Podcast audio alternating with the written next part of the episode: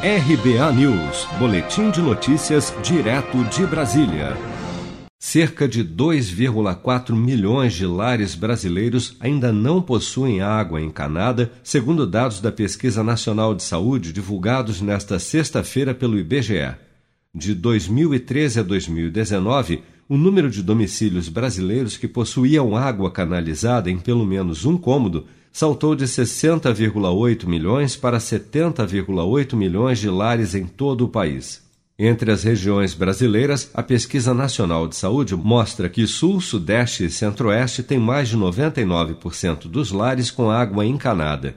Já nas regiões Norte e Nordeste, o serviço chega a 91,2% dos domicílios na região Norte e em 91,1% no Nordeste. Diversos estudos têm apontado ainda que, principalmente neste período de pandemia, uma boa parte dos domicílios localizados nas periferias dos grandes centros, como São Paulo, estão sofrendo com a falta d'água, como afirma a pesquisadora do Laboratório Justiça Territorial da Universidade Federal do ABC, Luciana Ferrara. A gente tem trabalhado já há um tempo em pesquisas, acompanhando o problema da moradia e do saneamento em favelas e ocupações na Zona Sul de São Paulo.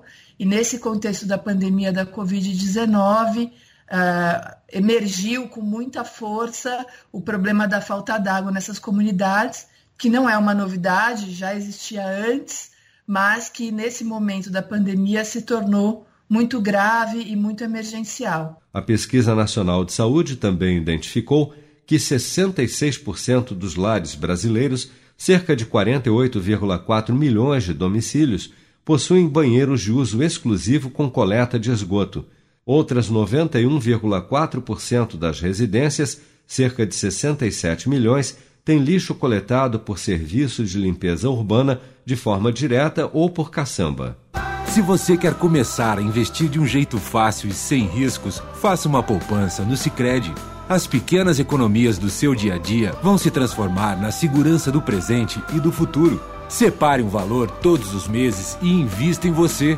Poupe com o Sicredi, pois gente que coopera cresce. Com produção de Bárbara Couto, de Brasília, Flávio Carpes.